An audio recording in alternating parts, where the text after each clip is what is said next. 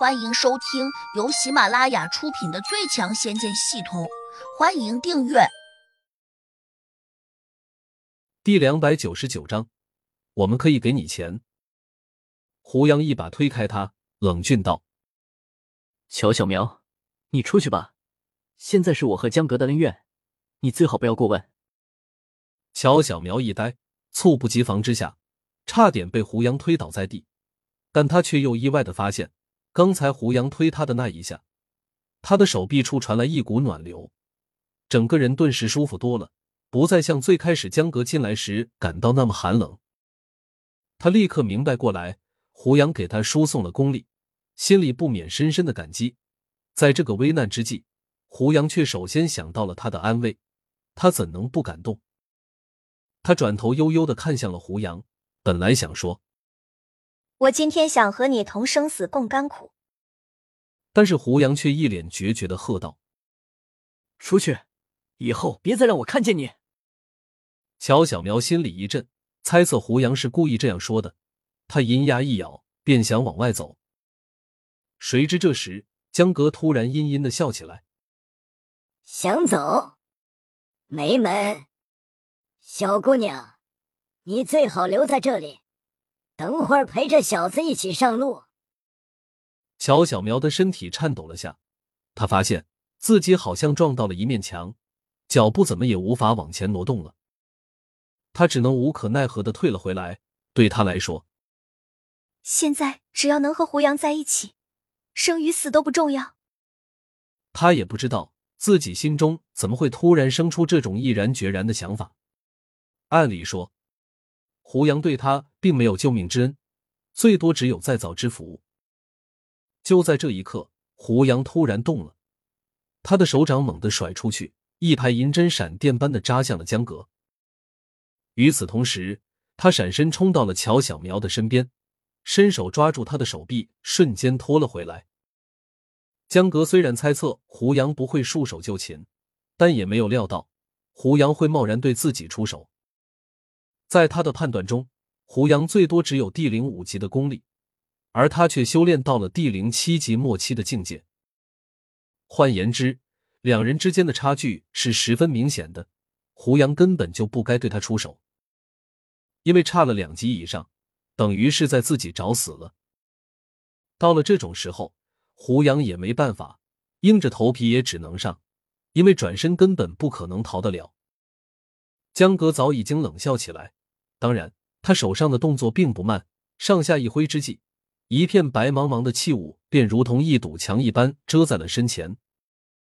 胡杨扔过去的一排银针撞到器物墙上时，瞬间便像栽进了泥巴中，既没有传出响声，也没有再往前扎进一分一寸，就那样硬生生的停留在了雾气沉沉的半空中。紧跟着，江哥手掌翻转，那一排银针立刻被抖落下来。随之调转针头，顷刻之间打向了胡杨。胡杨好像早就料到江阁会有此一出，因此他刚才扔出银针时，立刻托起乔小苗，像个陀螺一般迅速旋转了半圈。他的手掌还同时在虚空中探抓了一下，那个伫立在地上的鼎炉，跟着就呼啸着飞过来，正好挡到了他的身后方向。擦擦擦，擦擦擦。那排银针打在顶炉上时，竟直接扎了进去，如同扎进了木头上。要知道，这个顶炉是金属做的，足见江阁反转过来的力量十分巨大，否则银针不可能扎进顶壁。一把将乔小苗甩到了身后方向，他一个踉跄，并没有跌翻下去，居然还站稳了。他毕竟是个筑基成功的修炼者，如今已经身轻如燕。自然能够不费多大力气就能保持身体平衡。反观胡杨，他虽然也稳稳的站在了顶炉后面，但神情却十分严峻。乔小喵从来没有见过胡杨的神色像今天这样冷的可怕。江哥得意的瞅着胡杨，轻视道：“你不是想逃跑吗？你跑啊！”胡杨漠视着他说。亏你还是个修炼有成的高人，连基本情况也看不清楚。我告诉你，刚才我并没有逃跑，我只是顺手把乔小苗拖过来而已。胡杨这样说，并非谎言，因为他如果真想逃，就不会突然在鼎炉后面稳稳的站住。哼，我不管你想逃还是想留，今天你都只有一个结果，那就是把小命扔在这里。江格不无得意道。胡杨冷冷的看着他，你想多了，我的命岂是你能拿得走的？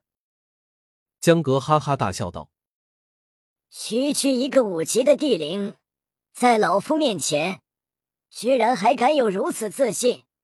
我看你真是不见棺材不落泪。”乔小喵虽然不知道修炼中人的等级，但他明显感觉到了今天胡杨凶多吉少。他突然冲江哥说：“前辈，人为财死，鸟为食亡，我们可以给你钱，给你很多钱。”你今天能不能不为难我们？钱。江哥眼里闪过一丝异样的神色。俗话说，有钱能使鬼推磨，没有人会跟钱过不去。哪怕修炼中人，他们同样需要钱，因为他们可以拿着钱去换一些稀世珍宝和珍稀药材。这些东西不是想找就能找到的。作为修炼中人，更不可能总想着去抢。毕竟修真界也是一个鱼龙混杂的大江湖，如果违背常规、胡作非为，自然也容易被更高级别的修炼者收拾。你能给我多少钱？江哥倒背着手，半眯着眼问。乔小苗迟疑了下，又咬了咬银牙说：“前辈，几百万我们还是拿得出来的，你开个价吧。”几百万？江哥神色顿时就变了。乔小苗有点得意，转头会意的看了胡杨一眼，以为他会表扬自己，哪知他却看见胡杨的神情没有半点变化。乔小苗撇了撇嘴，心中暗怪胡杨太过冷漠，好歹自己在帮他，他居然连一声感谢的话都不肯说。